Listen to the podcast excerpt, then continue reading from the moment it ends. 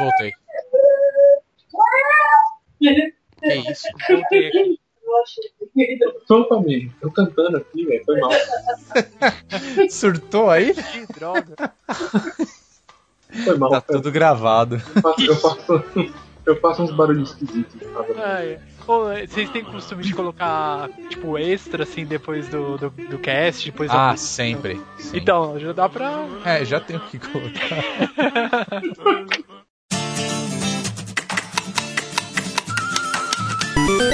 Welcome to bonus stage.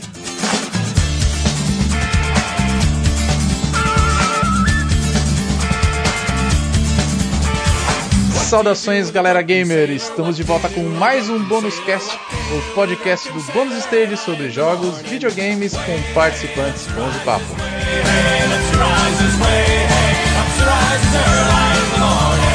Eu sou Rodrigo Sanches e junto comigo participam o maior colecionador de platinas, Cícaro Cavalcante. cri, cri, cri. É, Vocês estão me ouvindo? agora sim. Agora E aí, galera? Tô esperando aqui. Na verdade, não tô nem mais esperando, né? Queria estar com o Vita agora já pra tentar baixar a demo do Soul Sacrifice, velho. Ele que é o mago dos RPGs e matador de zumbis, Caio Marcondes. E aí, galera, tudo certo? Hoje nós temos um convidado especial que é o Nando Alberto do Otacast. Seja bem-vindo ao Bônus Cast, meu velho. muito obrigado pelo convite. Eu recebi esse convite meio que em cima da hora, mas graças a Deus deu tudo certo pra eu vir aqui participar com vocês e trazer conhecimento gamer que faz bem pra saúde. É isso aí. Bom, hoje nós vamos falar do que nós estamos jogando no momento. Vamos aproveitar toda essa leva de jogos que saiu nesses últimos meses, as nossas impressões, o que é legal, o que não é, e a gente vai ficar nesse bate-papo bacana entre nós. É, aproveitar o primeiro trimestre acabou, né? Houve bastante jogos aí interessantes. Então acho que é bom a gente dar uma, uma olhada em tudo que surgiu até o momento nesse ano. Porque também, né? Mais tarde a gente vai ter novos consoles, né? Então é bom a gente começar a discutir o que tá vindo de bom do fim dessa geração. É, vamos falar que é o, vai, o último suspiro dessa geração. Eu acho, acho que ainda não, não. acho que É, não. ainda acho que tem bastante Eu coisa. acho que até o Queria saber de você. do ano vai ter muita coisa ainda.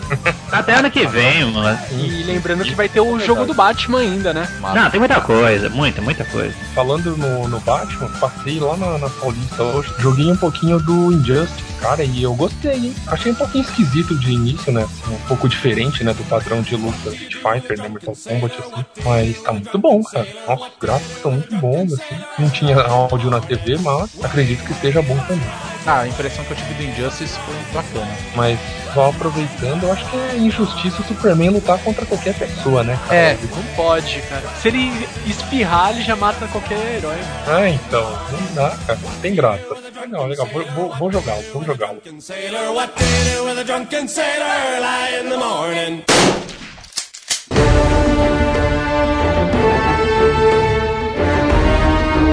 God of War Ascension. Kratos está de volta aí, destruindo deuses. E, porra, cara, eu terminei esse jogo recentemente e eu gostei médio. Eu não achei esse jogo tudo isso. Puta, cara, eu achei a mesma coisa. Sabe o que, que é o problema Ah. do God of War? É Assim, o God of War ele, ele é um, puta, ele é uma série legal, todo mundo conhece, todo mundo já jogou. Mas eu acho que assim, a Sony ela já tá começando a extrapolar os limites de, da utilização de seus personagens e séries, sabe? Tipo, pô, já é o sexto jogo de God of War. Tá parecendo Super Mario, tá ligado? Tipo, sempre a mesma coisa, sempre saindo um atrás do outro. E acho que isso daí já tá cansando um pouco, não sei. Não, mas em defesa do Mario, dá pra não cansar, porque Mario sempre tem uma, uma dinâmica diferente e tudo mais. Assim, tirando os jogos da série Bros. God of War não, God of War tem uma história muito mais é, restrita, né? Então, eles querem tirar muito. Tirar é, leite de pedra, né? é, exatamente, é. Essa é a expressão que eu queria É, porque falar. realmente você não vai ver o Kratos andando de kart por aí, né? É. Não, não duvide disso. Ó, não duvida duvide os, disso. ó, Não, os caras é. já fizeram o, ba- o Não, não Battle. Battle Royale, mano, e os caras já estão. Ó, o Kratos já tá lutando contra o Parapa, velho. então, mano, ó, já, já, já chegou num limite que, tipo, ok, já tá beirando o inaceitável, tá o? Parapa pode ganhar. Pois é, parada aí, facilmente, cara. Pode ser, já pensou o Kratos em jogos de inverno? Kratos de patinete? É, tipo. Ah, God of de War. Tennis, tá ligado? Não, tá mas assim, no geral, é, falando rapidamente sobre o jogo, é, God of War Ascension ele se passa antes de todos os jogos já lançados da série, então seria cronologicamente ele seria o primeiro título. Então ele mostra um Kratos que está sendo atormentado pelas memórias da, da morte da família dele e ele querendo é, fugir completamente de qualquer ligação que ele tenha com Ares, que é o deus da guerra.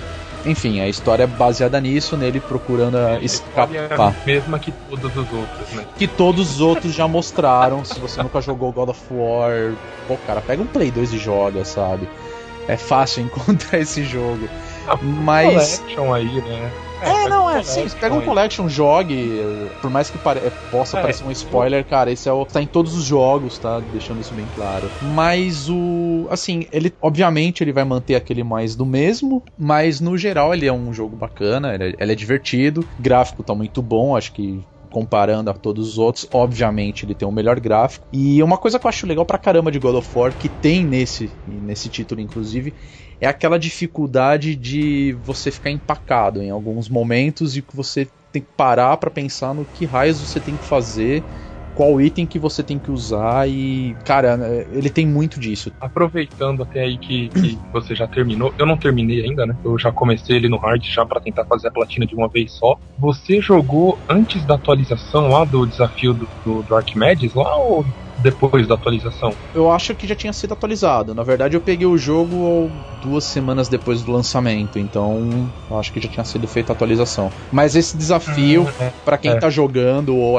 já deve ter zerado o jogo, é, acho que ele foi a parte mais difícil pra mim. Mas é pela questão de que aparecem certos personagens, então você tem que fazer aquele esquema God of War de sempre, que é esquiva, ataque, é, golpe especial, esquiva, ataque, fazer algum tipo de ataque que você sabe que você vai pegar naqueles orbes verdes, né, que te dá saúde, que acaba se tornando uma coisa chata. Mas eu achei É. ele muito fácil. Eu achei, É, eu então, achei esse God of assim, War fácil. Ele é o mais difícil de todos, fato, sério. Comparando com Ele é os o mais outros? Com certeza. Sério? Nossa, eu Com tenho. Eu, eu não sei se é certeza. porque eu joguei os outros faz muito tempo, mas eu tive a certeza impressão que ele é o mais difícil de todos. Os outros são muito fáceis. Então, é Esse que eu não sei- uma dificuldade assim bem bacana. Eu tô jogando ele no hard, cara. Assim, eu tô passando raiva em algumas partes. Então, assim, tá, tá legal. Não, Passei pode o ser que tenha sido pelo Ah, fato de eu ter zerado ele no Medium, então. Mas quando eu joguei. Provável. Um tempo atrás eu peguei o, a coleção do God of War, eu, eu joguei o primeiro de novo no, no Play 3, até pra fazer troféu. Nossa, cara, eu, achei, eu achei ele muito mais difícil do que o Ascension. Nossa, é nada. é Sério? bem- primeiro é muito fácil. Bem fácil mesmo, cara. Tipo, os desafios são fáceis.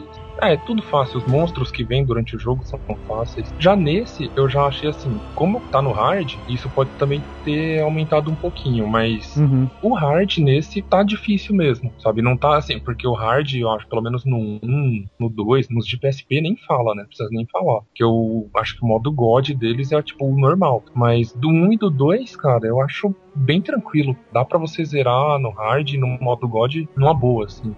Já esse já tá mais difícil mesmo. Uma coisa que eu gostei muito, assim, que me chamou a atenção, achei bacana, é essa adaptação aos jogos atuais, assim. O Ascension em nenhum momento ele tem ponto pra você salvar, ele não tem o checkpoint. Ah, sim. sim, né? sim. Ele não tem É, aquela ele coisinha de luz pra salvamento você ir lá. É, ele salva automático, eu achei legal. Eu achei E- estranho até, na verdade. Eu não gosto muito gostei disso, pra falar a verdade. Eu não gosto É. disso. Não gostei. Porque assim, eu gosto de explorar bem o jogo. Então eu, tinha- eu tenho aquela mania de tipo dar save, ir lá, rodar a área inteira, explorar todos os lugares que dá. Se deu certo a exploração, aí eu vou lá, continuo, beleza, dou um save de novo, tranquilo. Agora nesse, por exemplo, eu fiz o quê? Ah, tem dois caminhos. Apesar de não serem muitas partes assim. Tem dois caminhos. Ah, eu vou ver se é esse aqui pra eu pegar as orbes tal, o olho do ciclope, os caras da quatro. E qualquer coisa, eu volto. Cheguei lá, já era a parte certa e deu save automático. É, e eu passei nervoso eu com isso tive também. que começar de novo o capítulo pra pegar o olho do Gorgon lá de novo. Tipo, Só pra aumentar.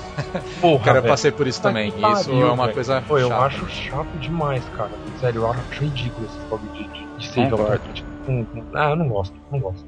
O multiplayer, vocês testaram? Não? Ah, eu joguei o multiplayer, eu achei ele interessante. Eu achei legal, pra falar a verdade. assim. Interessante no bom sentido, tá? Pra quem não jogou, ou, ou pra quem tá jogando é, e não testou o multiplayer, ele tem uma parte no jogo que eu achei bem legal o modo como eles é, intercalaram o modo história com o modo multiplayer. É, logo no começo do jogo tem uma parte que você tá né, tem aquele puta monstro gigante lá que você tá lutando, que eu esqueci o nome dele agora. É o, é o Hecatonkiro, lembrei. É o O Hecatonkiro. Hecatonkiro aparece. Falar, né, cara? Hecaton. Hecatonkiro. Eu estou no Hecatonkiro.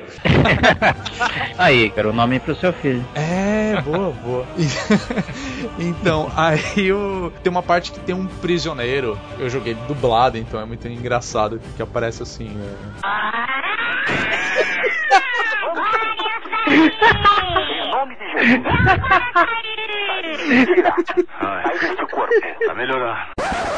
Glória ao Olimpo! Estou livre! Deuses deem-me força! De na hora que o bicho vai atacar, o cara some e fala, puta, morreu. Gurizo, sei lá que merda aconteceu com o cara. E aí eu fui jogar o multiplayer e você é justamente aquele carinha. E aí você tem a, a visão dele, entendeu? Tipo, Kratos chegando, o monstro atacando e você indo pro Olimpo e você escolhe é, qual deus que você quer ser devoto, vamos falar assim. Zeus, Poseidon e, e Hades e Ares. E aí cada um te dá um poder específico, você usa armaduras específicas que te dão né, mais energia, mais vida, aumenta a força do ataque e tudo mais. Mas ele é legal, ele é divertido. Não pra quem tá prende. acostumado com. É, não prende. Exatamente. Prende. Quem tá acostumado com God of War que é porrada o tempo todo, pô, é uma experiência legal. Eu já tinha jogado ele quando teve a BGS aqui em São Paulo. Agora, jogando, jogando de novo e tendo mesmo o console pra você jogar, é legal. Tem todo aquele esquema de aumentar nível, level, né? Conforme você vai ganhando pontos de experiência. E isso vai melhorando o seu personagem, mas é legal. Joguei naquele multiplayer beta, Uhum. quando só saiu pra PSN Plus. Baixei lá tal. Joguei, joguei, joguei, joguei e aquilo lá já bastou pra mim, cara. É, então, esse que é o problema. Tipo, você Eu joga, você fala, porra, legal. No meu mesmo. E prova- a chance de você voltar assim, só para fazer. Provavelmente pra fazer troféu, ou se você quer ser um especialista nisso. Ok, tem um modo multiplayer e tal, mas pô, você pega diferentes personagens ou todo mundo é um Kratos? Como é que é? É um personagem Todo mundo é um cara completamente genérico. fora, é. É um cara genérico, assim, parrudão, bombado, Marcos Fênix, nesse estilo. E aí você usa as armas do Kratos também?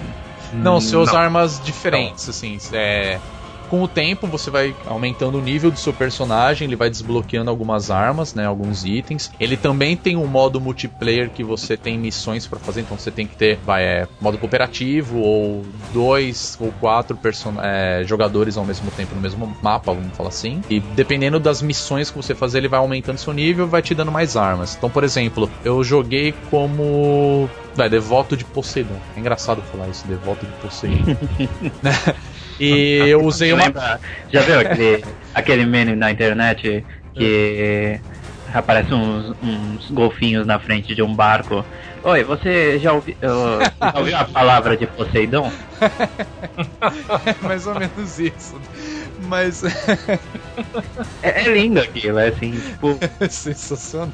eu, eu me converteria. Se os golfinhos viessem pra mim falar isso, eu me converteria. Eu queria você falar isso se fosse um Kraken chegando pra você, Silvio. Mas então, aí, por exemplo, nesse caso, eu como devoto de Poseidon, eu a minha arma era uma lança. Então assim, dependendo do vai da, do poder que você, né, ou do deus que você prefere seguir, vai ter algum detalhe específico pro jogador, né? Ele tem uma arma diferente. Mas dá pra você alterar também com o tempo disso. Uma hora eu, eu, eu peguei uma espada, comecei a usar a espada. Ela é bem aberta assim, você escolhe o item que você quer usar, você escolhe também a sua armadura e vai desde elmo, armadura, bota, etc. E tem uns itens também que pode melhorar assim o seu personagem. E um multiplayer você consegue fazer grupos igual, Bravo. por exemplo, Diablo 3, assim? ou Dá, não? também dá, e também tem suporte. Por exemplo, vamos supor que nós quatro estivéssemos jogando ao mesmo tempo, dá pra criar um grupo entre nós e nós quatro vai jogar vai, uma partida qualquer assim, seja ela cooperativa,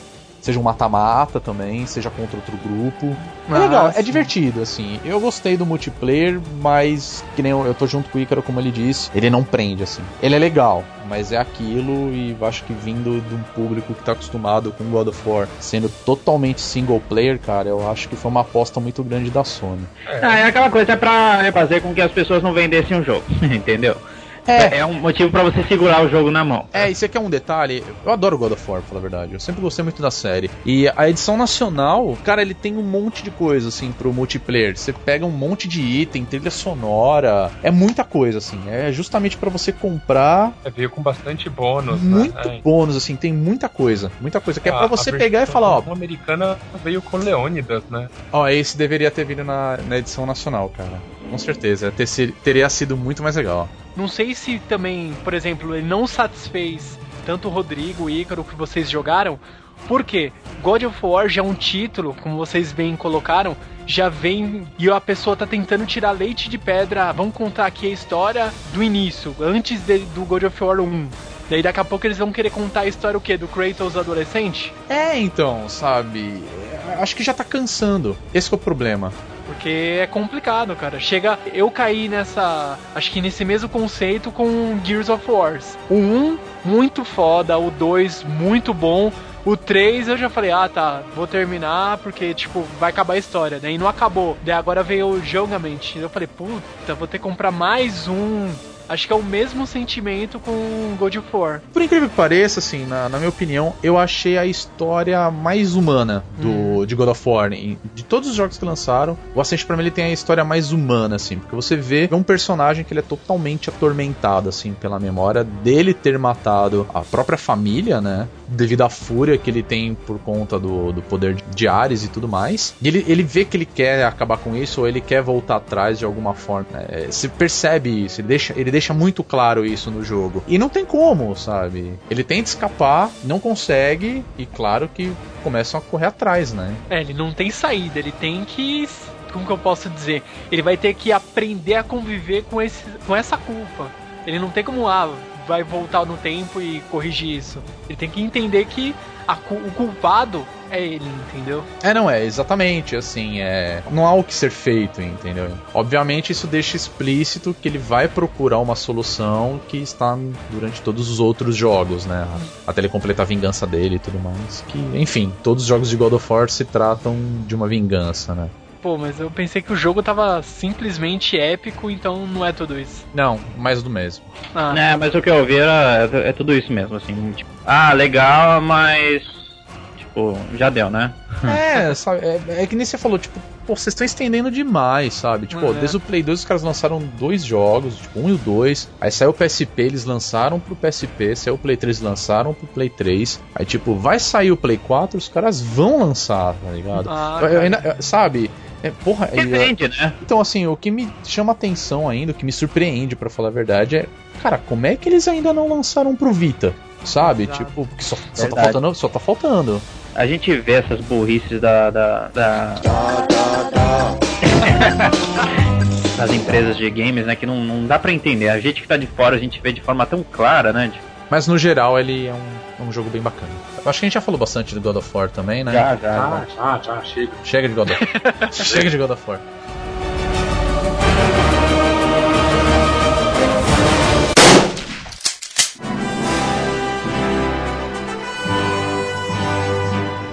Dentre os principais jogos, assim, né, que podemos dizer assim, que foram lançados uh, nesse começo de ano, tem um que já foi lançado já há um tempinho, dois meses, né? Mas um, um que se destacou foi o Nino Kuni, né? Nino Kuni, eu acho que ele foi um jogo muito importante para essa geração de videogames, porque ele continuou uma tendência que outro jogo tinha meio que inaugurado, né? Que é outro jogo que eu tô jogando agora, que é o Xenoblade Chronicles do Wii. Né? Eu finalmente estou jogando esse jogo. Foi um jogo que foi considerado assim que revolucionou a forma dos, dos RPGs japoneses de serem, né? Porque tava uma era um gênero de, de games que tava meio atrasado, né? Que tava meio esquecido. E o Xenoblade Chronicles veio e balançou esse mundo. Só que foi só pro Wii, né? Que não é uma plataforma meio hardcore de games. E o Nino Kuni agora foi pro PlayStation 3. E, pô, finalmente, assim, tirando o Final Fantasy, embora o Final Fantasy já tenha mudado bastante, né? Foi o primeiro RPG japonês, assim, que teve um destaque grande, né? Foi um jogo muito bom, com gráficos, assim, lindos, né? Que foi, foram feitos pelo Estúdio Ghibli, né? O mesmo que fez os, animes consagrados como Princesa Mononoke, principal, né? Que ganhou o Oscar de melhor animação, a, a Viagem de Shihiro. Foi um jogo necessário, porque justamente ele, ele tá abrindo espaço para que os RPGs japoneses voltem a figurar entre os grandes jogos, assim, dessa geração de videogames e possivelmente da próxima o que me chamou muita atenção no, no Nino Kuni foi justamente a participação do estúdio Ghibli por trás do jogo. Todo aquele visual, bem Viagem Chihiro mesmo, que eu acho esse desenho é, é, lindo, cara. E, nossa, eu, eu achei tão bacana, cara. E, e, o legal, assim, é que a influência do estúdio Ghibli é, não foi apenas no gráfico, assim. Você consegue perceber muitas semelhanças, assim, da temática e tudo mais do jogo do Nino Kuni com próprios animes do estúdio Ghibli, né? Você tem umas temáticas muito similares, assim, os, os, tipos de personagem, os conflitos dos personagens é muito similar. É um anime que virou RPG, né? Só que criado do, do zero. E ele lembra muito, para quem tem Xbox e jogou, ele lembra muito Blue Dragon, cara. Um shell shade muito bem desenhado.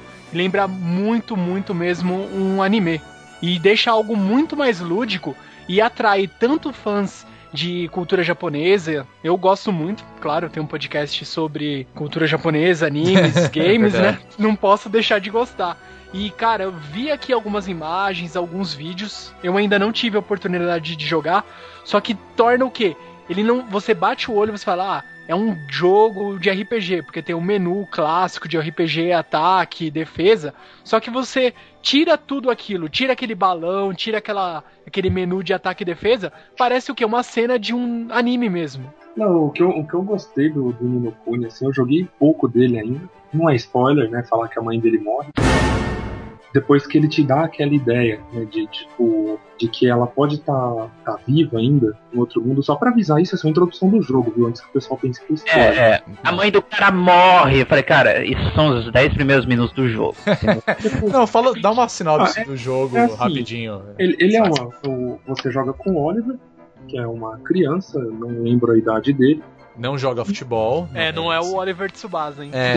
Não, não, ele, ele não vai jogar no São Paulo quando ele dá... No Brancos. acho, acho que ele tem 13 anos, se não me engano. É, eu não lembro, realmente eu não, não lembro. É ele um amigo dele, tipo, o um amigo dele inventa de. Eles, né, inventam. O amigo dele é meio nerdão e tal, e faz um carro na garagem dele. E uma certa noite eles falaram, ah, a gente vai testar lá aquele carro, aquele experimento, vamos lá. E aí a gente se encontra à noite sem ninguém saber e testa o negócio. Demorou, chega lá, é um carro, quem vai testar? O Oliver. No que o Oliver tenta sair andando com o carro, o carro engrena, beleza, vai andando de boa, só que aí cai uma roda do carro e acaba caindo no, no, no rio. E o moleque não sabe nadar e na hora que o amigo dele tenta ir lá para salvar ele, ele zoa a perna. Tipo, clichê monstro, mas até aí.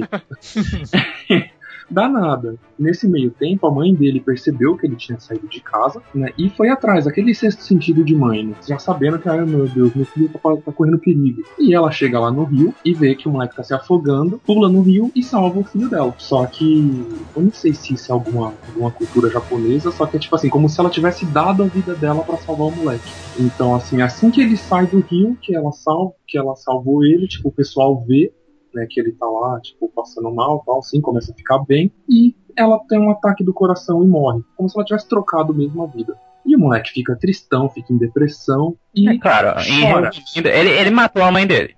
Exato. Assassino. É verdade, mas é, é, basicamente isso, entendeu? Na é. cabeça dele, e, e, de certa forma, ele matou a mãe. Exatamente, o moleque fica em depressão, fica trancado no quarto, chorando pra caramba. Uma das lágrimas dele cai num boneco que a mãe dele tinha feito para ele, se eu me lembro bem. Uhum. E esse boneco ganha vida, falando, e começa a falar com ele. Tipo assim, não é clichê também, né? Isso daí. Não, nem um pouco. Não, não é nunca clichê, vi nenhum mas... anime com isso. Não, mas eu te juro, mas eu te juro que é legal, cara. Sério mesmo. Aí, a partir daí é que ficou, é que, que pega a, a ideia principal do jogo. Que, tipo, é assim, esse boneco, ele começa a explicar, fala, não, sua mãe ainda pode estar viva no outro mundo, tal, blá, blá, porque existe um mundo paralelo a esse, que Ninokuni, se não me engano, significa... Segundo mundo. Não, segundo mundo, é. E aí ele explica, fala, não, sua mãe tipo, tá viva ainda, em um outro mundo, então a gente pode tentar salvar ela ainda. É aí que o pessoal da Level 5 acho que entrou bem com o pessoal da, da Ghibli. Quem, quem mais sabe falar de mundo esquisito, velho? A não ser. Sério, porque meu, olha os filmes, os desenhos, né, da, da Ghibli. Tudo, cara, com coisa extremamente bizarra, com mundos paralelos, com mundos estranhos. Viagem de Shihiro mesmo é. É uma grande é viagem, né? É uma grande viagem mesmo. E acho que foi aí que casou muito bem, cara. Tipo, é, então. Dá uma animação, cara, é lindo, muito bonito mesmo o jogo. Quando alguém lê ou ouve né, sobre a, a, sinopse, é uma coisa que, que às vezes desestimula um pouco nas pessoas é pensar, hum, parece meio infantil. Em tese é, é um pouco infantil, tanto quanto a viagem de Chihiro também é. Mas não é um infantil bobo. Isso precisa ser destacado. Tem uma história profunda por trás. Uma coisa que eu, eu percebi durante o jogo, eu, eu cheguei a ler relatos e tudo mais, e, e, ao mesmo tempo fui percebendo durante o jogo. Bom, o Oliver sai numa jornada para esse outro mundo, né? Porque existe a possibilidade de ele salvar a mãe dele. Mas você vai percebendo na história, e assim, no meio da história, assim, ele, ele vai ajudando as pessoas. Porque tem um vilão no outro mundo que tá na, na linguagem do jogo, né? Tá quebrando o coração delas, tá partindo o coração delas. E você tem que recuperar essas pessoas. Por exemplo, esse vilão tira o entusiasmo das pessoas.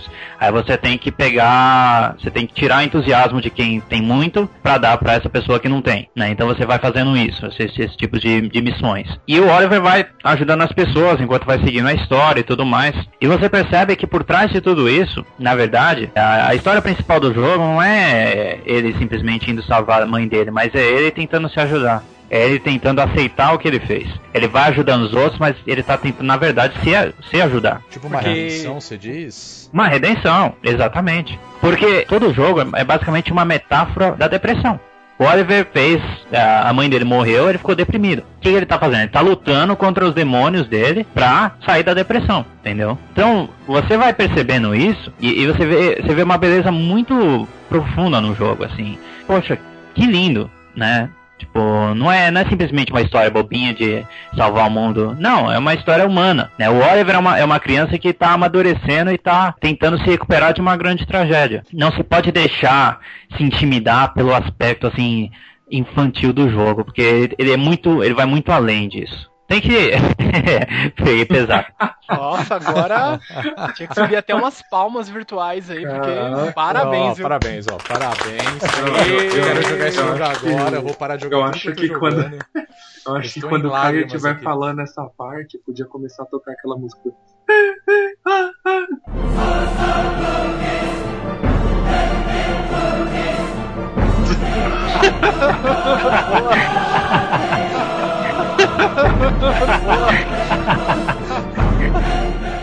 Cara, é sério, eu tô tocado, velho.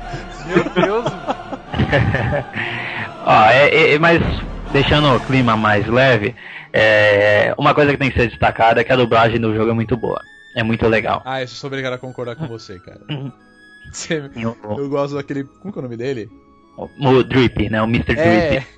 É o boneco, né? O boneco que é volta. O boneco, exatamente.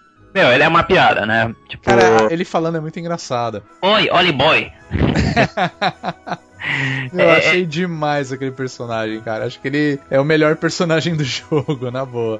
Ah, demais, é, com certeza. Tipo, eles, eles deram um sotaque galês pro, pro boneco, entendeu? Então você casca o bico com as coisas que ele fala. É, e ele é uma fada, né? É, é Diga-se de passagem, né? Só que não é aquela a fada típica de Zelda, né? Que fica só dando Hey! Hey, sister!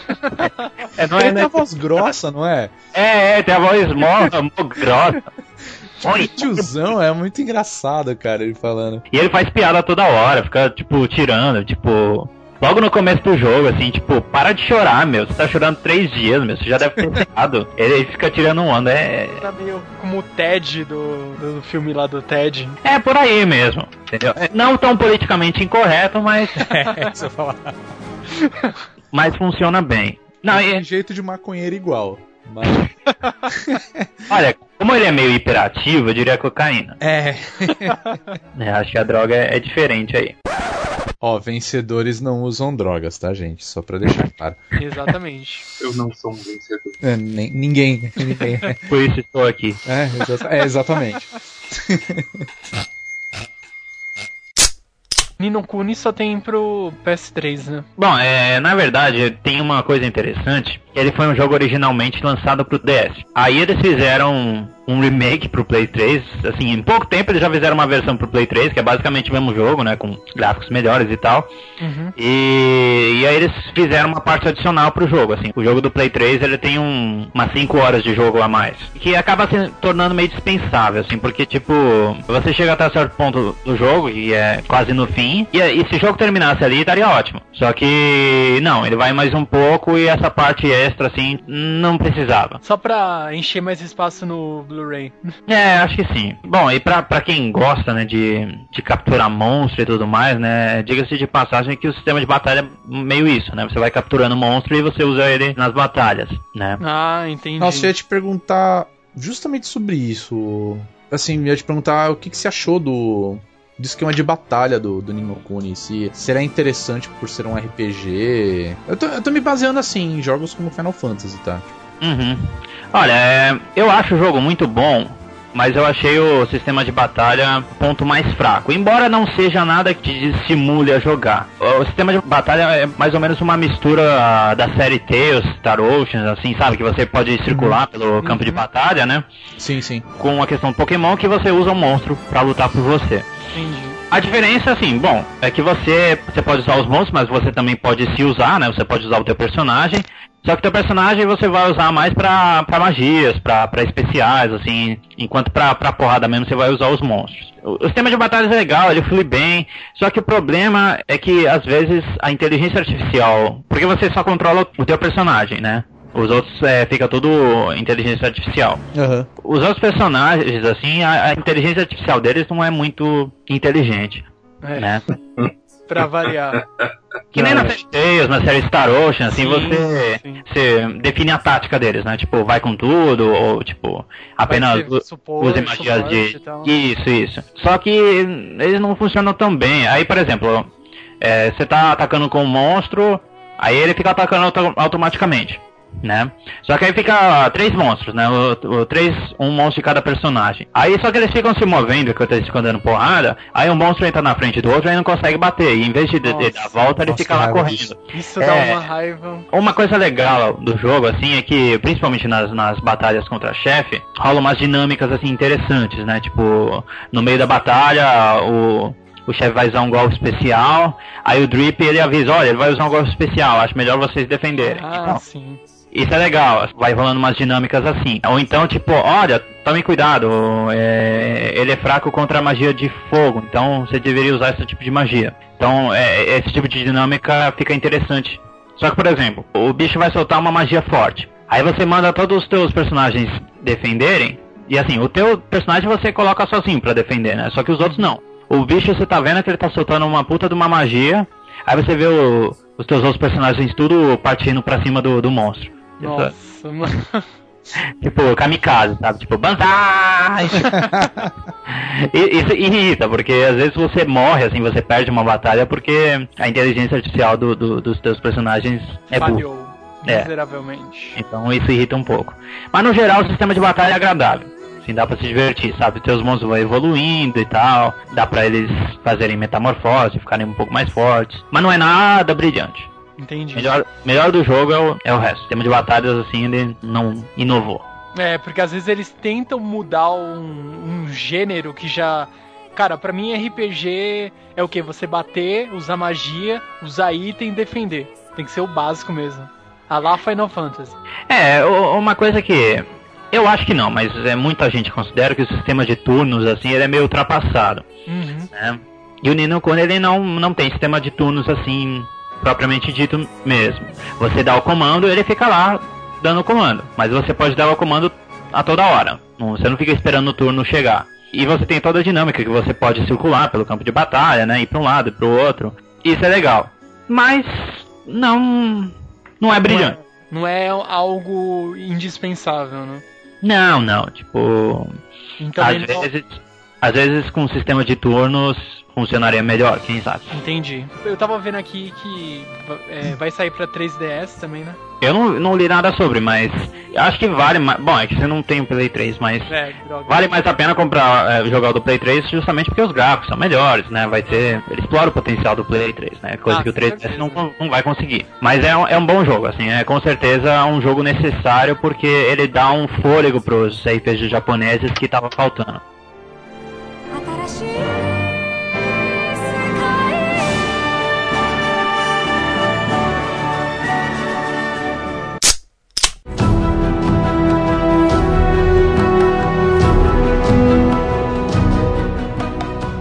Então vamos falar um pouquinho também de Tomb Raider, que foi pra mim é um dos jogos de que eu joguei assim loucamente. Esse eu peguei do começo ao fim. Eu desde o dia que eu comprei ele pro Xbox, eu falei não, vou começar a jogar, vou jogar só um pouquinho.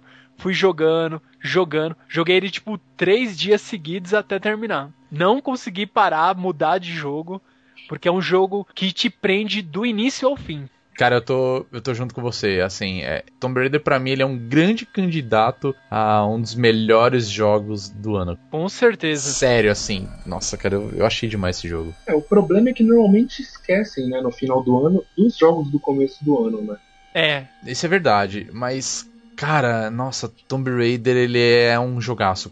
Assim, se você é fã, se você já jogou Tomb Raider, os antigos e tudo mais, joga Tomb Raider novo, cara. A Square, ela, ela deve ter se dado muito bem por ter lançado esse jogo. Sério, assim, se a, se a Square já tava uma porcaria com o que é dela já, vamos falar assim. Tô falando de Final Fantasy mesmo, tá? Tá uma bosta a série. Mas se você pegar Tomb Raider pra jogar e, e você sendo fã da- das aventuras de Lara Croft, cara, é must play, cara. Sem brincadeira. desde o do começo do jogo, você fala, caramba, já começou o jogo, peraí, peraí, deixa eu jogar. Você não consegue respirar, cara. Você tá vivendo intensamente aquilo que a Laura Crawford tá vivendo. Você fala, meu, eu preciso sobreviver. A única palavra que você tem, assim, em mente quando você começa a jogar é, eu preciso sobreviver. Sobrevivência.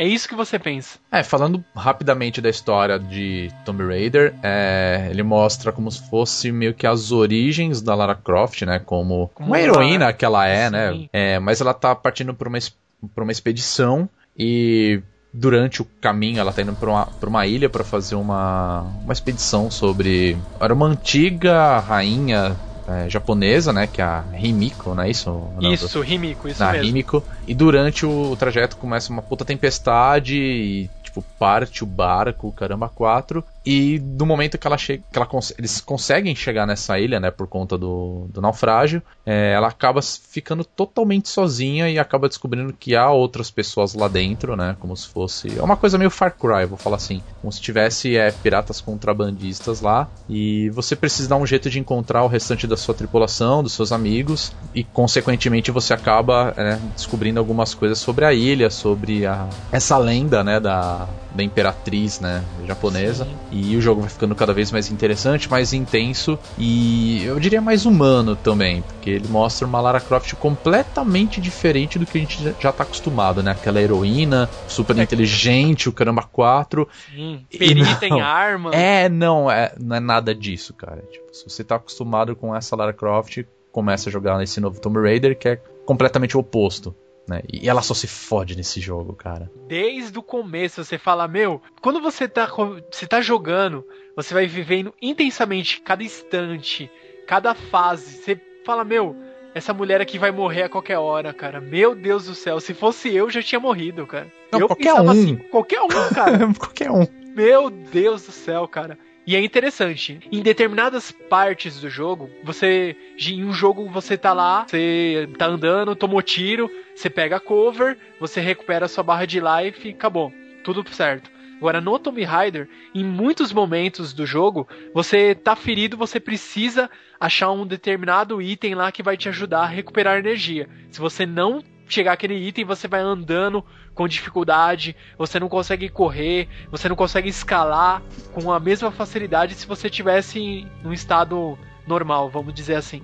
Ah, mas isso é uma coisa que eu achei muito bacana no jogo. Sim. Muito Deixa bacana mais isso. real, né? Traz É, um não, é realismo muito completamente. Nossa, e é, é muito bacana isso. É, é justamente essa essa questão de tipo, olha, você tá ferido e assim, vai se esconder, descansa para recuperar, entendeu? Sim. Isso é muito legal, assim. Foi legal assim que eles criaram, que é onde você faz o save point, que é um acampamento, né? Uma fogueira que ela senta lá para descansar um pouco. E lá você também pode fazer os upgrades na, nos seus equipamentos, nas suas armas.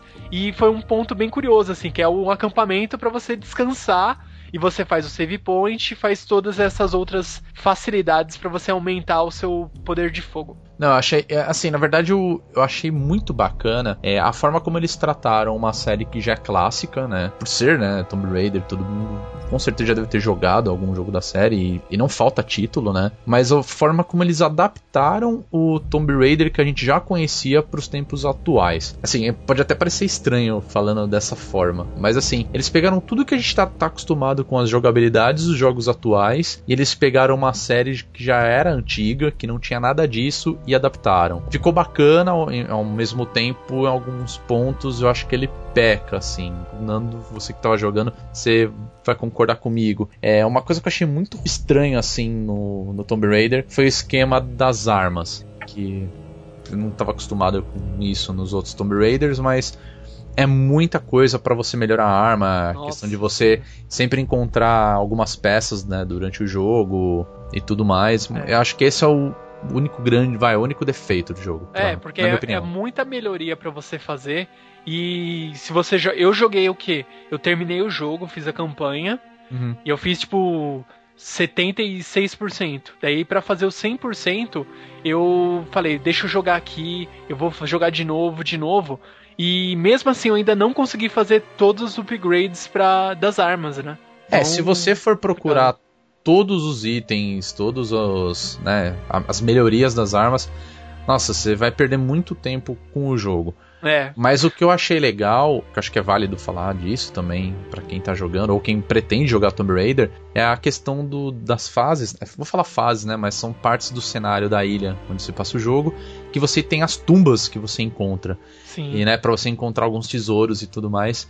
E eu acho que a pegada Tomb Raider tá justamente nisso. Sim, cara, sabe? É, você... tá muito, isso é muito legal. É investigação, cara. Você é uma arqueóloga. Acima de tudo, você vai desvendar mistérios.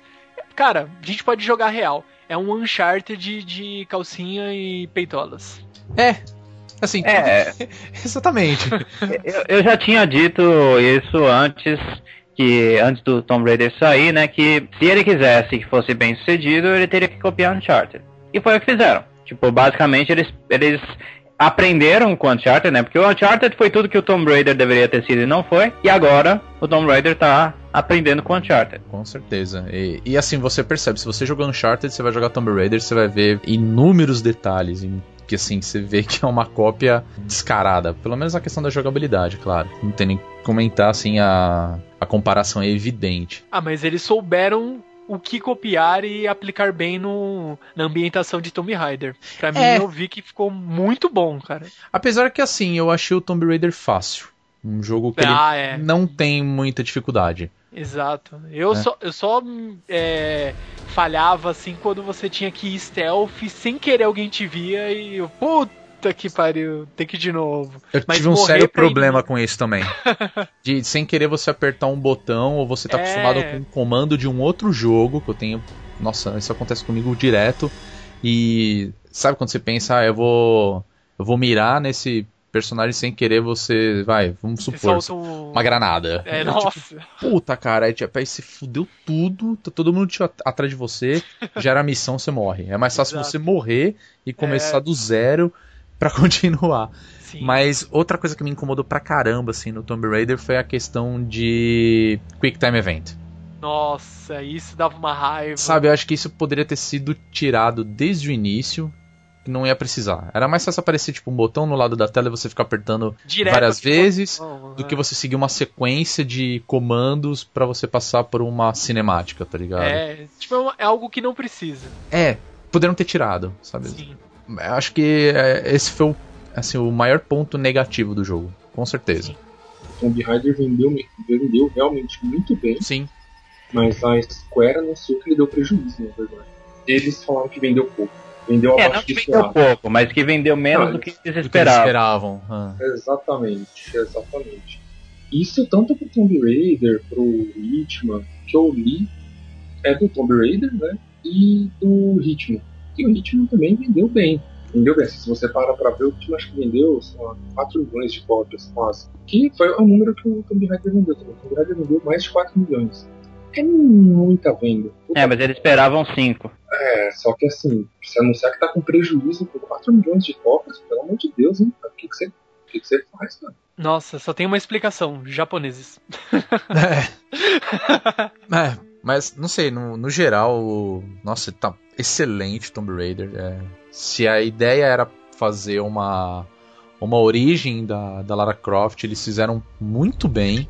Eles conseguiram. Ficou muito, não, tá, tá excelente esse jogo, excelente. Uma coisa legal, que também é referente às armas, que não sei se você chegou a perceber, Rodrigo. Por exemplo, você tá com a pistola.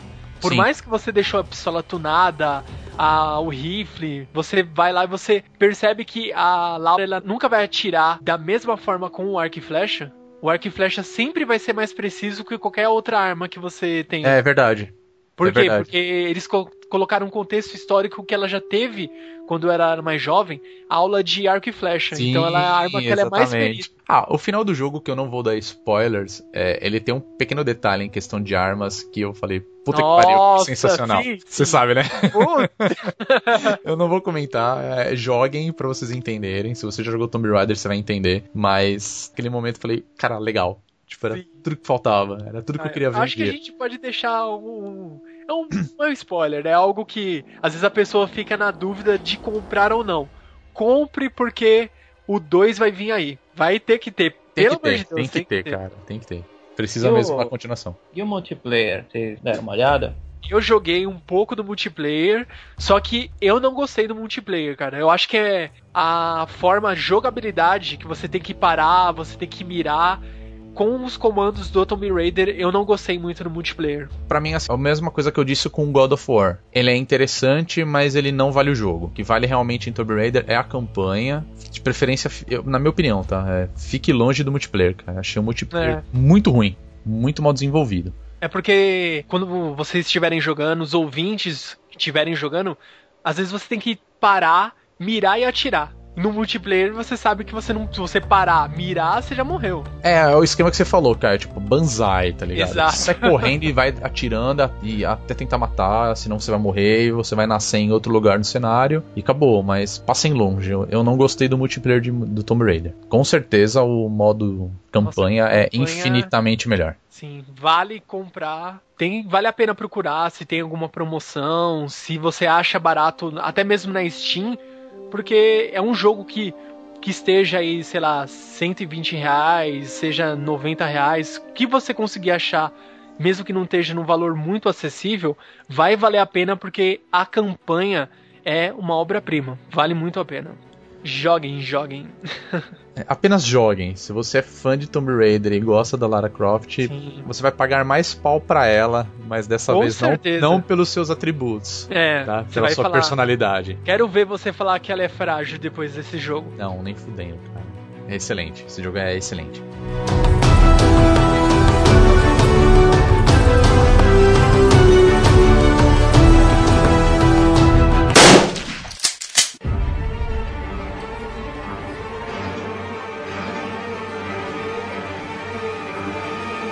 Primeiro é bom lembrar que há dois jogos do The Walking Dead. O bom e o. É, mais ou menos, né? Pra não dizer ruim.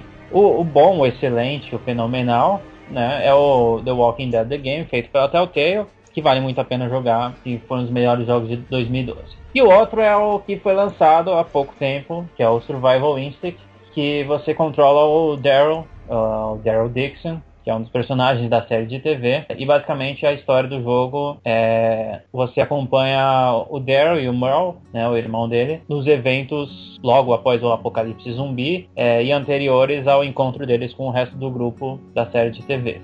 Falando assim, resumidamente, ele é um jogo para quem é muito fã da série de TV e para quem gosta muito de jogos de zumbi. Se você gosta muito de bater em zumbi, de matar zumbi, você pode talvez se divertir com esse jogo. Se não, é um jogo bem dispensável, porque ele se aproveitou do nome.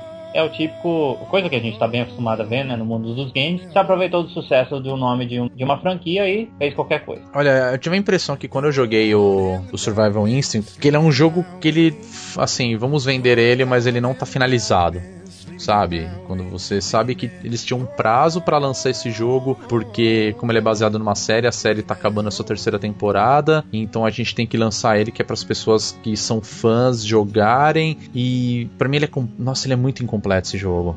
Exato. É, não, dá pra ver claramente que ele foi um jogo apressado. Porque ele precisava ser lançado antes da, do final da terceira temporada. Assim, se você assiste a série de TV, você vê o que vai entender o porquê ele precisava ser lançado antes do final da, da, da temporada, né? Porque há eventos envolvendo os personagens do jogo. Só que o problema é que isso comprometeu a qualidade. É curto, é bem curto, assim, ele tem 5, 8 horas de jogo, assim, se você estiver inspirado, você consegue terminar num dia. Vai demorar, mas você consegue pegar um dia e jogar ele inteiro, você manda ver. E é cansativo, né? Oh, legal, tem zumbi, você vai matar. Só chega uma hora que você já. Ah, zumbi. Hum, pode deixar lá matar ele. Pum, você dá uma facada na cabeça, acabou. Pô, acaba se tornando uma coisa assim banal. E a história, assim, é, é, é muito fraca, né? Se você considerar a história da, da, da, série da TV, que é, que é maravilhosa, que é muito interessante, junto com, com a história do, do outro jogo do The Walking Dead, da, feito pela Telltale, que que é excelente. E para quem leu HQ, que também fala muito bem, eu não li, mas quem leu fala que é melhor ainda. E aí você pega isso, você fica, pô, cara, é sacanagem. Porque é uma história totalmente rasa, superficial, justamente para dois personagens tão legais que são o Daryl e o Merle, né? Eles podiam ter feito algo bem melhor do que isso, podiam ter explorado muito mais o universo do The Walking Dead. Ainda mais porque é, os atores que fazem os personagens na série de TV, eles dublam os personagens no jogo né? Mas isso não, não, não serviu de nada, porque até o diálogo do jogo é fraco. Ele é basicamente um jogo para quem gosta muito da temática zumbi. Cara, acho que o maior pecado é, desse jogo é o fato de não ter multiplayer. Não tem multiplayer? Não, não tem. Ele Caramba. não tem multiplayer, sabe? É assim, tudo bem, é, é obviamente que esse jogo ele foi feito para fãs da série, você tem que ser muito fã para jogar o Survival Instinct, mas o tempo todo você joga apenas como o Daryl, né? Você não joga como o Merle. E assim, a grande é, oportunidade de você poder jogar com outro personagem que porra, todo mundo que assiste a série gosta pra caramba seria com multiplayer. E não tem, sabe? Acho que se tivesse um multiplayer, esse jogo ele ia ser vendido justamente pelo multiplayer. Sabe? De você jogar com uma outra pessoa, como um dos irmãos, de repente colocar algum outro personagem da série pra, pra fazer, né, parte do, do multiplayer um... e tudo mais. Né? É, assim, ou fazer uma campanha, sabe? Puta, ia ser incrível. E de restante do jogo, uma coisa que me incomodou pra caramba, a qualidade gráfica dele eu não achei bacana. É, ele tem aspectos da jogabilidade que eu achei bem legais, para falar a verdade. Eu não acho ele assim um péssimo jogo. Ele, para mim ele não é um péssimo jogo, mas ele deixou muito a desejar. Assim, é, coisa do jogo que eu achei bem legal é o fato de você usar armas de fogo vão fazer barulho, vai chamar atenção. Então, isso é uma coisa interessante para a dinâmica do jogo que mais? É, eu percebi que munição é meio escasso, né? É difícil você ter uma arma com muita munição. Então, é, é isso já é, isso já faz com que você utilize. É, claro que para mim é, é, deve ter sido até proposital, porque num determinado momento do jogo você começa a usar aquela besta, né? Que o Daryl usa durante toda a série, né? E ele vai te incentivar a usar uma arma branca, né? Vamos falar assim. E uma coisa que eu até me ferrei durante o, o jogo eu tive uma experiência horrível que eu tava jogando, eu subi em cima de um carro sem querer, eu não sei que raios que eu fiz. Ele ativou o alarme e aí chamou a atenção de todos os zumbis pro ponto onde eu, onde eu tava. Foi uma desgraça isso. Mas foi uma desgraça também porque deu para perceber o quão falho que é a jogabilidade. Por exemplo, o zumbi me agarrou, eu fui lá, você, você tem um comando para você matar ele, matei. Veio um outro, me agarrou, fui lá, fiz o mesmo comando. Veio outro, me agarrou, outro comando. Quer dizer, eu fiquei nisso infinitamente. Sim. Assim, porra, isso foi muito chato. Como eu chamei a atenção de zumbis, é, zumbis brotaram. Sabe, parecia que saíram do chão mesmo e, e começaram a me atacar e me procurar. Assim, não tinha tanto zumbi no cenário. Pelo menos os que é. tinha já tinha matado. E tipo, como assim, sabe? Isso é um aspecto tosco do jogo também, não gostei, porque, assim, você, por exemplo, você tá num ambiente fechado, e aí você vai e mata os zumbis que estão naquela sala. Aí você segue em frente um pouco mais com o jogo, aí você volta naquela sala, tipo, alguns zumbis voltaram. Falei, meu. Mas eu matei aquele cara. É. Não, é, não é nem que voltaram, assim, tipo, é, surgiram outros, assim, mas não uhum. tinha de onde surgir. Isso é, é tosco, né? Porque, pô, né, não é realista. Sim. Lembra muito aquelas dinâmicas de Resident Evil 1, né? Você sai do corredor, você exterminou todos os zumbis. Na hora que você volta, aparece um zumbi assim, do nada, né? Não, mas até Resident Evil 1 ele fazia muito pouco isso. Assim, é, voltava a ter zumbi numa, numa região, assim, numa, numa área, assim, muito depois, quando você tinha avançado bastante a história. É, você saía muitas portas, né? É, mas, ah, mas esse não, assim, tipo, você andou um pouquinho, você volta já já voltou a ter zumbi lá. Nossa. Do nada, assim, realmente do nada. Então, isso é bem irritante, assim, porque às vezes você quer limpar a área para você explorar, para procurar item, e aí você não pode porque os caras voltam, né? Sim. Então, como falei no, no review que tá no site, né, eu achei a jo- jogabilidade truncada, né? Quanto à questão do multiplayer, eu acho assim, bom, se o single player já não é tão bom, né? será que o multiplayer ia con- consertar ou piorar? Ah, eu tô Eu- levando em consideração uma coisa mais, é, vamos falar assim, FPS mesmo. Tipo, se a gente for pegar jogos como um Battlefield e um Call of Duty, sabe? É, assim, se você tem a campanha e você tem o multiplayer, qual que as pessoas jogam mais? O multiplayer. Ah, Então, assim, porra, você, tá- você tem uma série que o mundo inteiro tá assistindo e acompanhando, né, simultaneamente e tudo mais, e vocês não fizeram multiplayer com os personagens da série, tipo, vocês rasgaram dinheiro, entendeu? Poderia ter sido muito melhor se tivesse feito isso e talvez teria chamado mais atenção. Tipo, ah, a história é uma bosta, mas puta, é, jogar com os irmãos Dixon é muito da hora. é, é uma coisa que eu citei que teria sido é, interessante. Exatamente. É, é fazer uma, um cenário paralelo com o Merle, né? Pô, ele é um personagem tão legal e você não joga com ele. Você só vê, você só fala com ele, assim, tipo. É lamentável isso.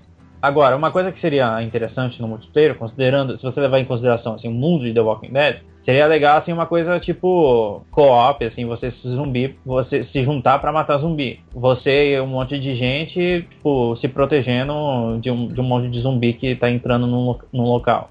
Isso É. seria interessante. Verdade. Tipo um Left 4 Dead de Walking Dead. Isso. Perfeito, cara. Pra mim ia funcionar muito bem. Mas é como, como foi dito, né? Tipo, eles apressaram o jogo e lançaram de qualquer jeito. É.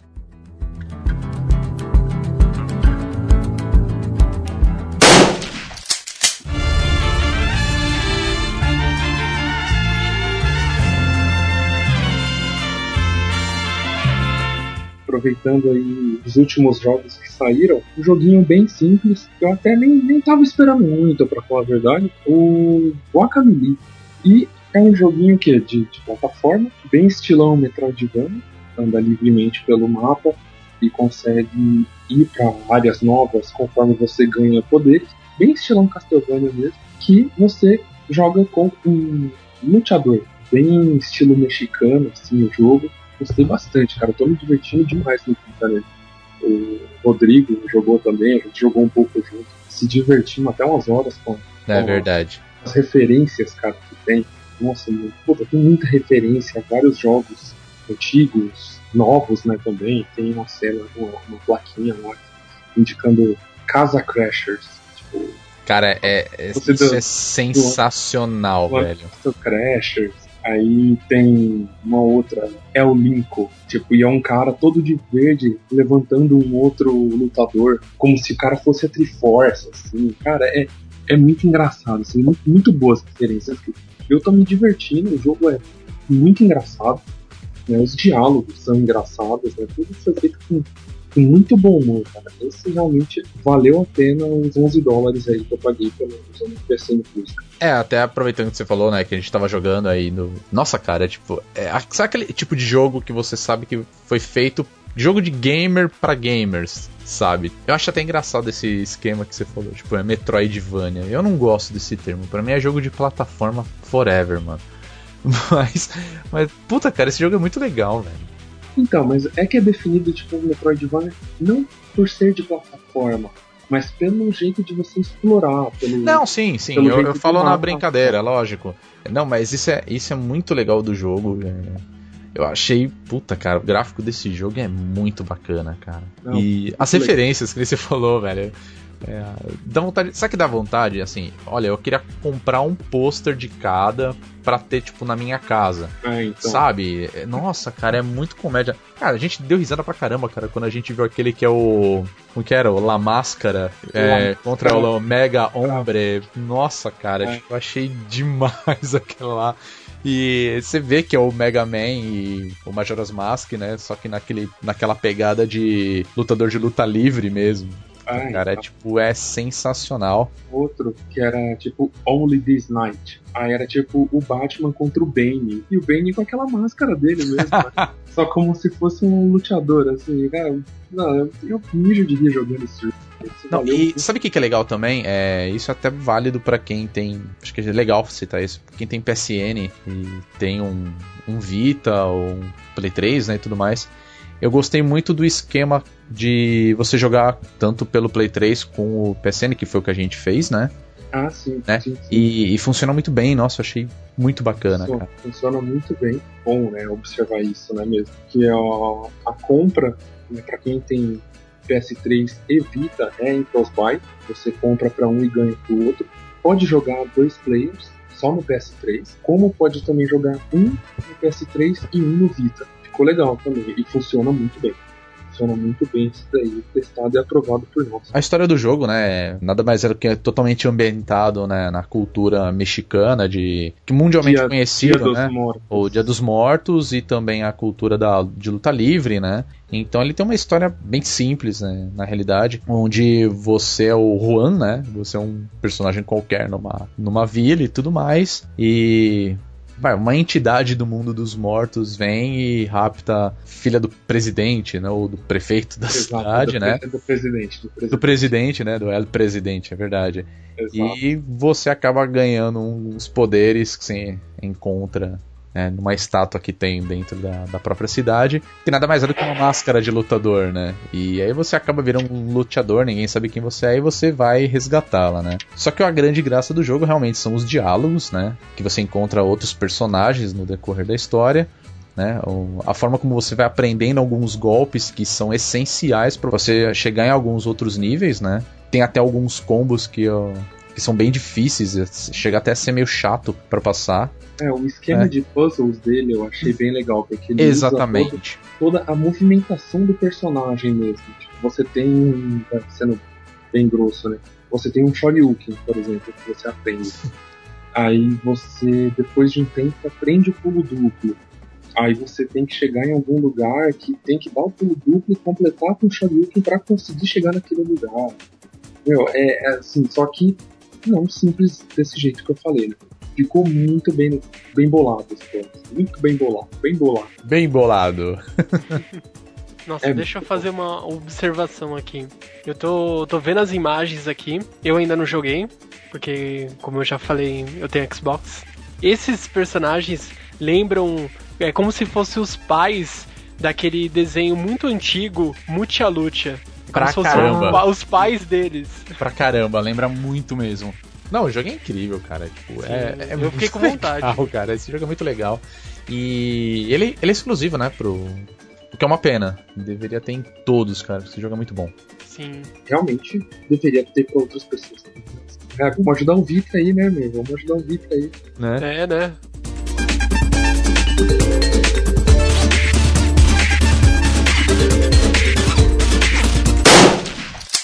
Eu estou jogando Bioshock Infinity. Pra mim, ele é o candidato a melhor jogo do ano.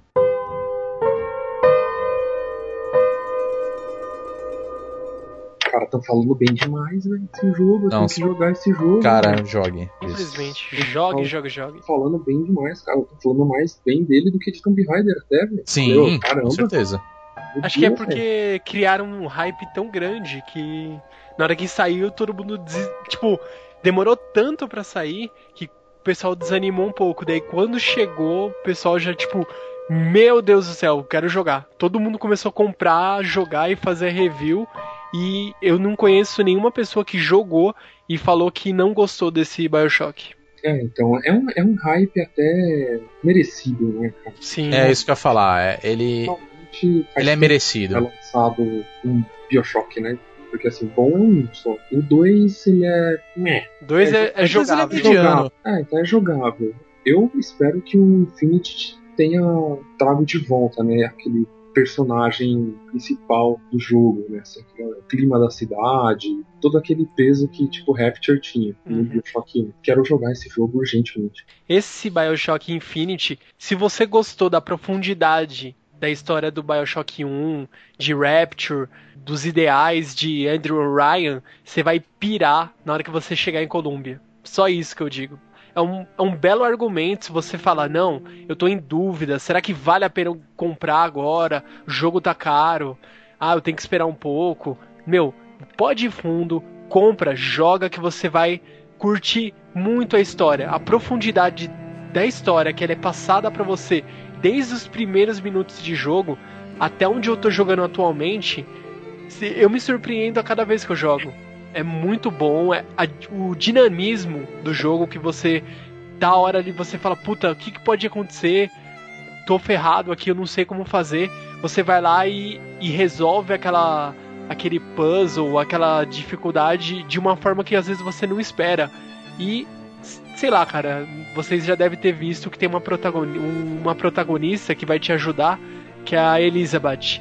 Ela é fundamental no jogo.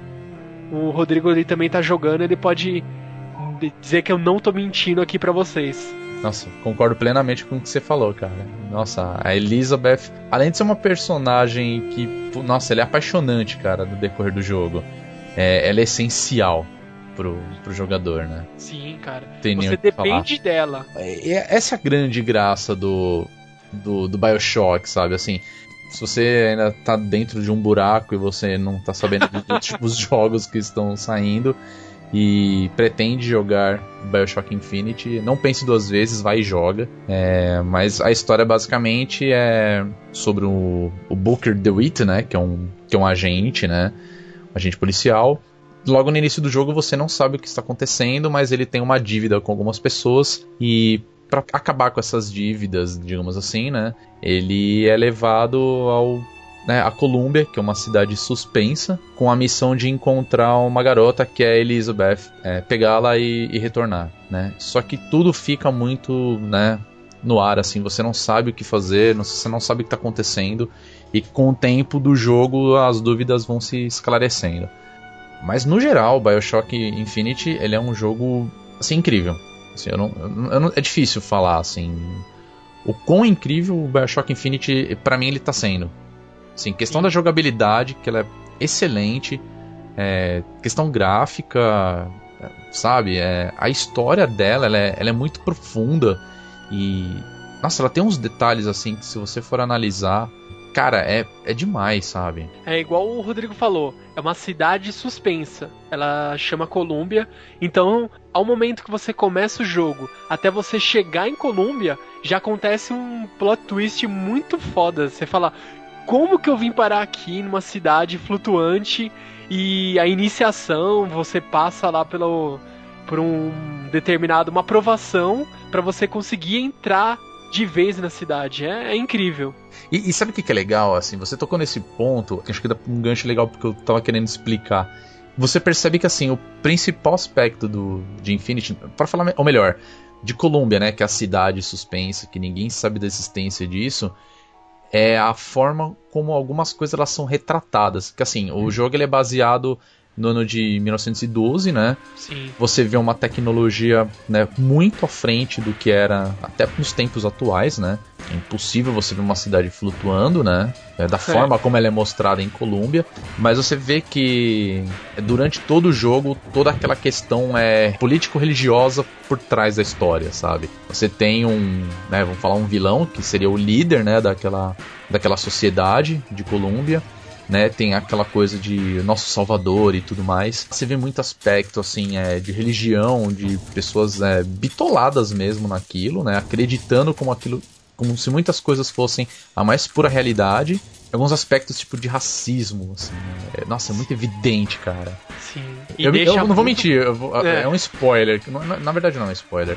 Mas assim, tem uma cena do jogo, cara, que aparece um quadro. É, um- que é o cara que assassinou o Abraham Lincoln. Ele, ele retrata assim como se ele fosse um salvador e o Lincoln como se fosse um demônio, mas assim só porque ele é, foi o cara que foi o presidente que acabou com a escravidão no país, sabe? E assim você vê que assim tem uns detalhes no jogo que são legais, tipo Sim. os banheiros são divididos, né, para negros e chineses e, e irlandeses.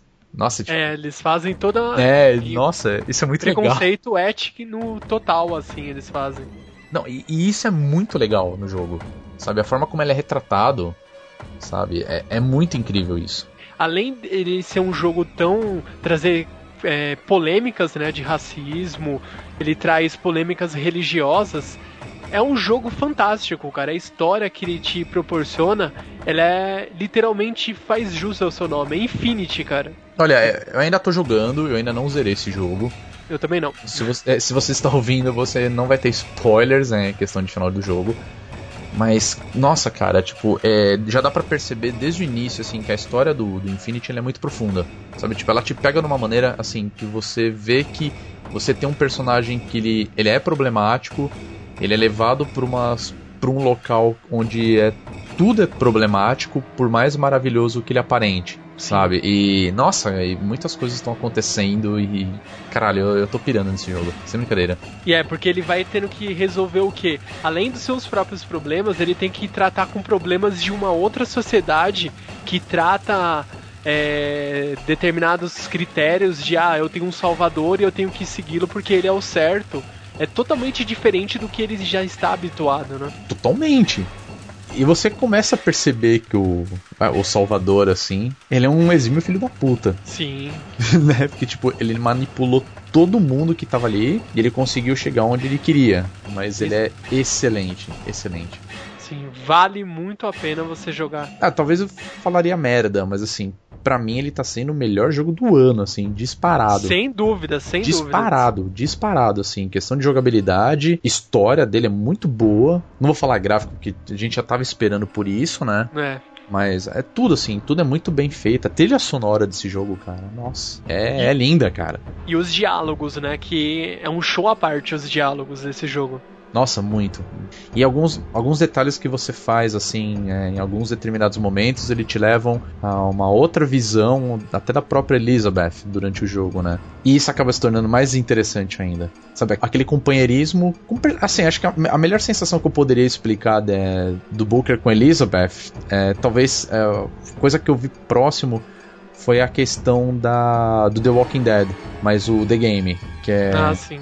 Sabe, com a point and click. Exatamente, que tem aquela né, aquela preocupação dos personagens principais, né, com a, com a garotinha e tudo mais. E a Elizabeth ela não deixa de ser uma garotinha durante o BioShock Infinite. Mas é muito legal assim a forma como ele a encontra, ele começa a tratar ela de uma forma e depois ele muda completamente, porque ela vê o quanto que ela é importante, é não é assim, é principalmente pra ele e ele tem um lado humano também. Ele, no final das contas, ele. No começo do jogo ele só pensa nele em se livrar de tudo aquilo, fazer o que ele tem que fazer e acabou. E depois ó, todo aquilo. Tudo aquilo muda. Sabe? Muda completamente a preocupação dele.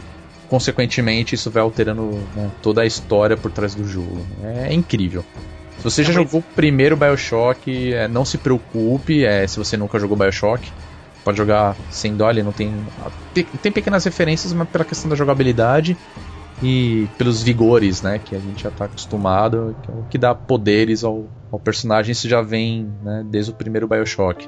né, Eles estão todos lá. Mas pode jogar sem medo que não tem. Até o momento eu não vi ligação nenhuma. Hum, Eu também não. Volto a afirmar o que o Rodrigo falou. É um forte candidato a Game of the Year. Certeza.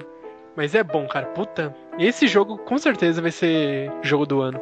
Ah, e que cenário, né, cara? Sim.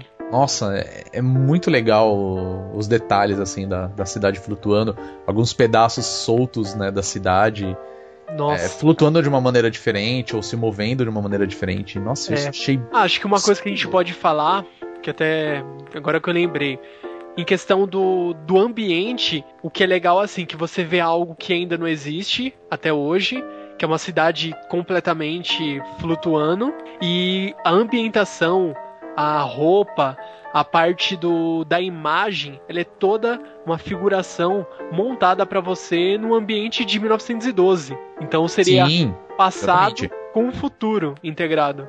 Acho que desde o início, né? Desde o primeiro Bioshock, pra mim, o Bioshock ele sempre foi uma história steampunk. Sim.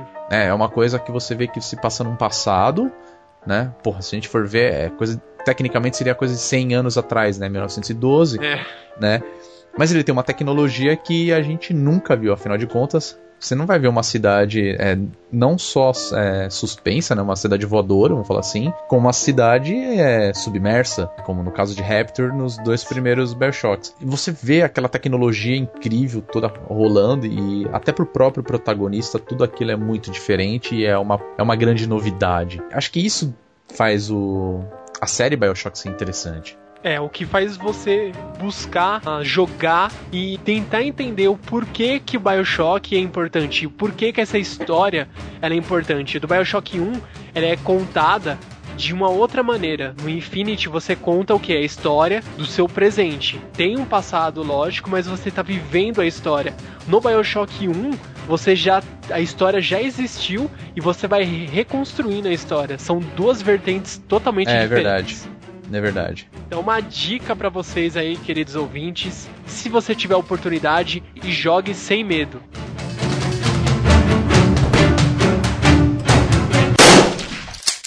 Bom, pessoal, acho que a gente já falou de todos os jogos, pelo menos os jogos mais recentes que a gente veio jogando, dando a nossa opinião, falando um pouco mais. Alguns jogos nós já temos algumas reviews no nosso site que você pode entrar e dar uma lida. E eu espero que vocês tenham gostado do resultado desse podcast, falando atualmente vem rolando aí no mercado, ou pelo menos os jogos, né, estão tendo uma grande atenção. Tiveram vários outros jogos que saíram do começo do ano pra cá, mas esses são os que a gente acha que mereceram destaque e os que a gente conseguiu jogar também. É, eu espero em breve falar de alguns outros jogos também, mas é isso aí. é- essa é a nossa dica para você ouvinte sobre jogos que são bem legais e, bom, um em particular não é tão legal quanto a gente imaginava. Mas tá aí a dica.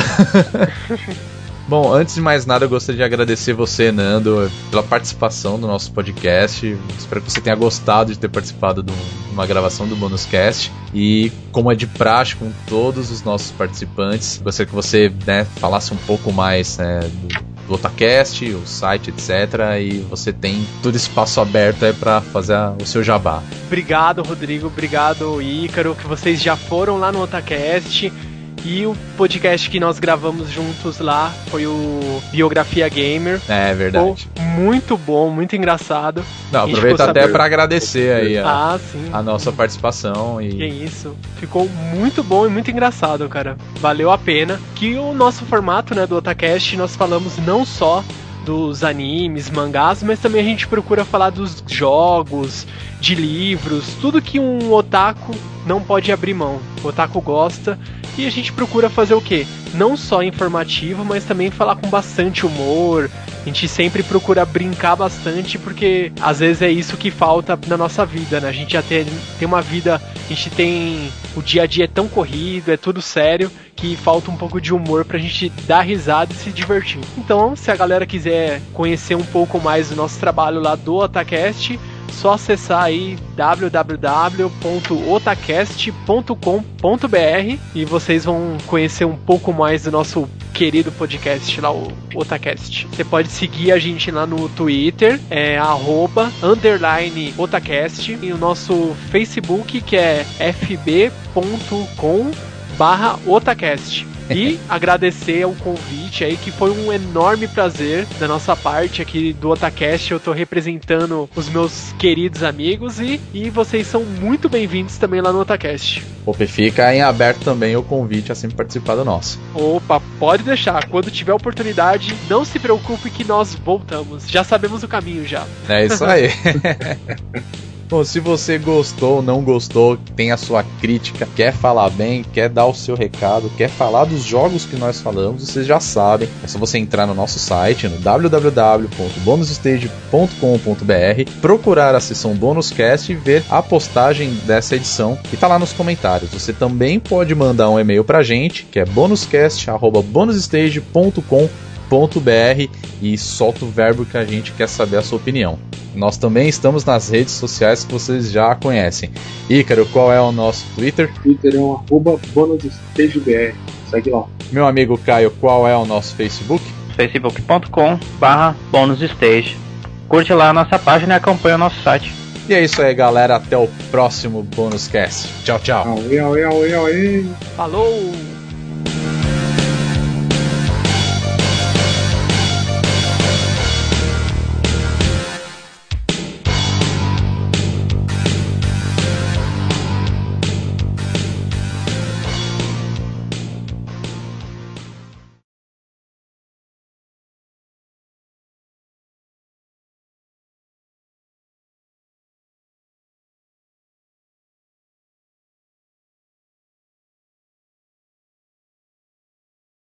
Vocês morreram aí?